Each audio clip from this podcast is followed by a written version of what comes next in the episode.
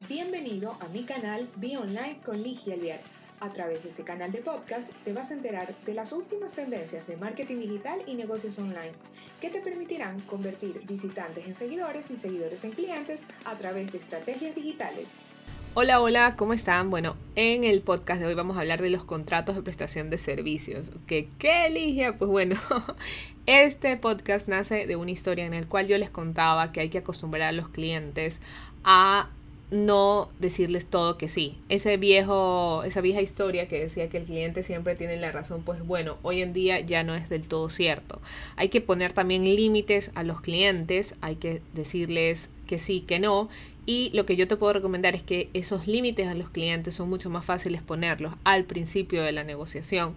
Porque una vez que tú ya tienes la negociación en marcha, poner eh, nuevos términos es más complicado, salvo que en el contrato original hayas definido que cada tres meses, cada seis meses, se iba a revisar el contrato y se iban a hacer modificaciones. Pero todo nos lleva al punto original, que es que cualquier, contra cualquier servicio que yo voy a dar debe tener un contrato, debe de estar escrito, aunque sea en un drive, debe estar en algún lado escrito y debe de ser un documento que con el paso del tiempo se va mejorando, va, se va cambiando, es algo que no va a estar escrito en piedra, sino que tú lo necesitas ir siempre renovando porque también, bueno, comienzan a haber nuevas cosas, nuevos actores, nuevos problemas, entonces tú vas a ir modificándolo.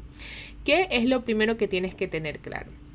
Que eh, sin ser una experta en términos legales, pero lo que sí te puedo decir es en base a mi experiencia, yo cuando hago una cotización de un servicio al que yo les ofrezco a mis clientes, por ejemplo, el llevarles las campañas publicitarias, sea por un pool de campañas o por un servicio de fin mensual, antes incluso de hacer el contrato, yo les, les hago llegar los términos y condiciones. Entonces, cuando tú vas a hacer una negociación, la típica es que tú presentas tu propuesta, tu presentación, como sea que tú lo, lo armes.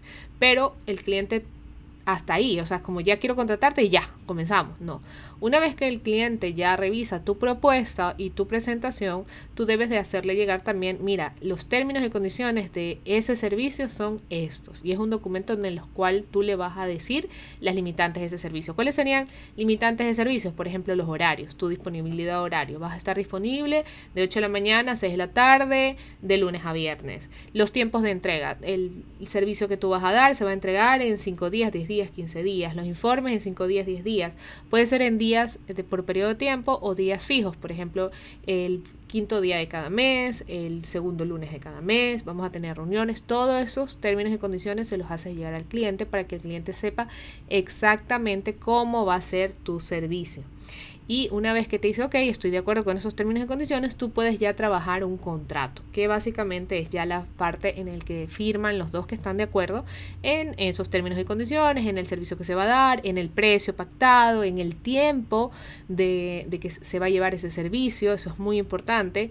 Y también algo que la gente se olvida de poner es la forma de pago. Es decir, eh, necesito que me pague el 50% de anticipación, el otro 50% tal fecha, no es que quede abierto.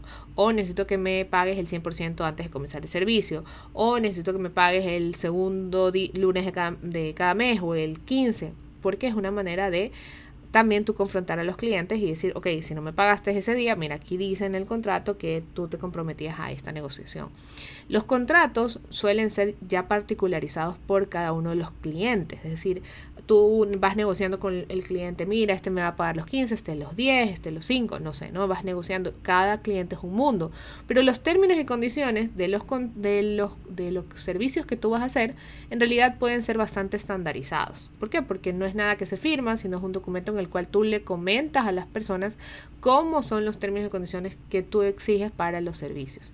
Y ahí es donde tú le vas a poner las limitantes a los clientes y les vas a decir, mira, así trabajo yo, esta es la forma de trabajar, porque si no lo pones, si no lo dejas por escrito, el cliente facilito que se, se sobrepase. Y, a veces uno mismo tiene la culpa por no haberle hecho llegar los términos y condiciones.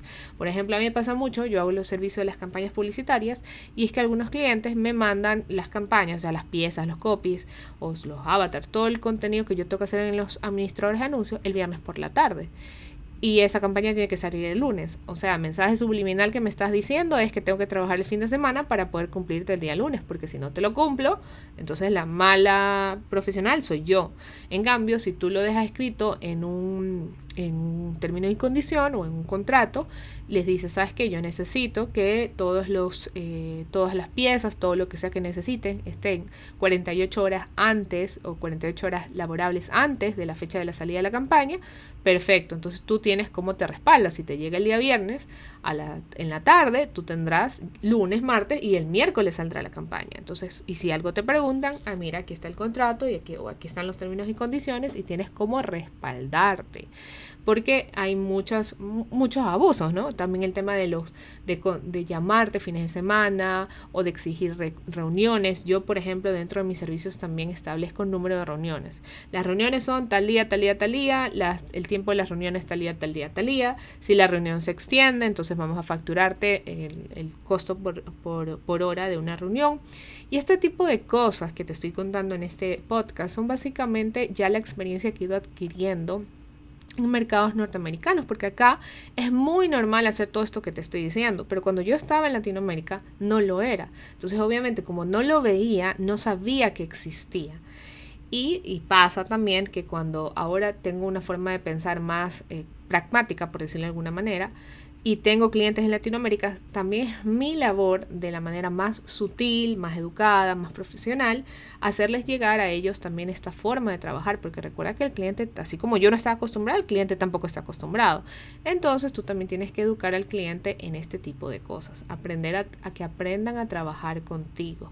Sobre todo si tú eres un profesional que hace lo que sea que ofreces de una altísima calidad y estás comprometido con los resultados de tus clientes, tienes ese derecho también de poder exigir también eh, ciertos lineamientos en tu trabajo.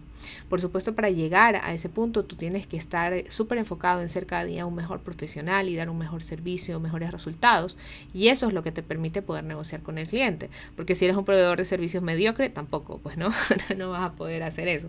Pero si eres un profesional súper fuerte, con la suficiente autoridad, con buenos resultados, con caso de éxito, vas a poder también negociar este tipo de cosas. Es cuestión de que tú primero te acostumbres a tener todos estos archivos. Ya te digo, el más básico es el de términos y condiciones. Si no sabes nada de términos legales, porque los contratos normalmente se hacen con abogados, pero los términos y condiciones puede ser un archivo donde tú ya le dices a alguien que va a ser tu cliente cuáles son los lineamientos y esa ya es una manera de poder para ti respaldarte. Y luego obviamente lo que se recomienda es que cada cliente tenga un contrato.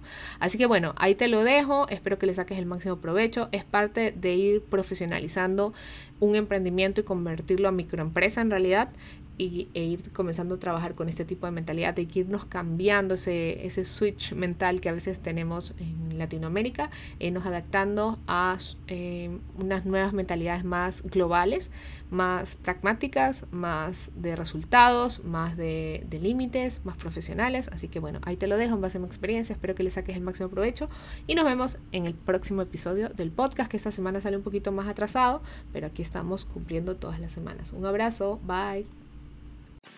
Esto ha sido todo por hoy. No te olvides de seguirme en todas las redes sociales como arroba y suscribirte a este tu canal Be Online.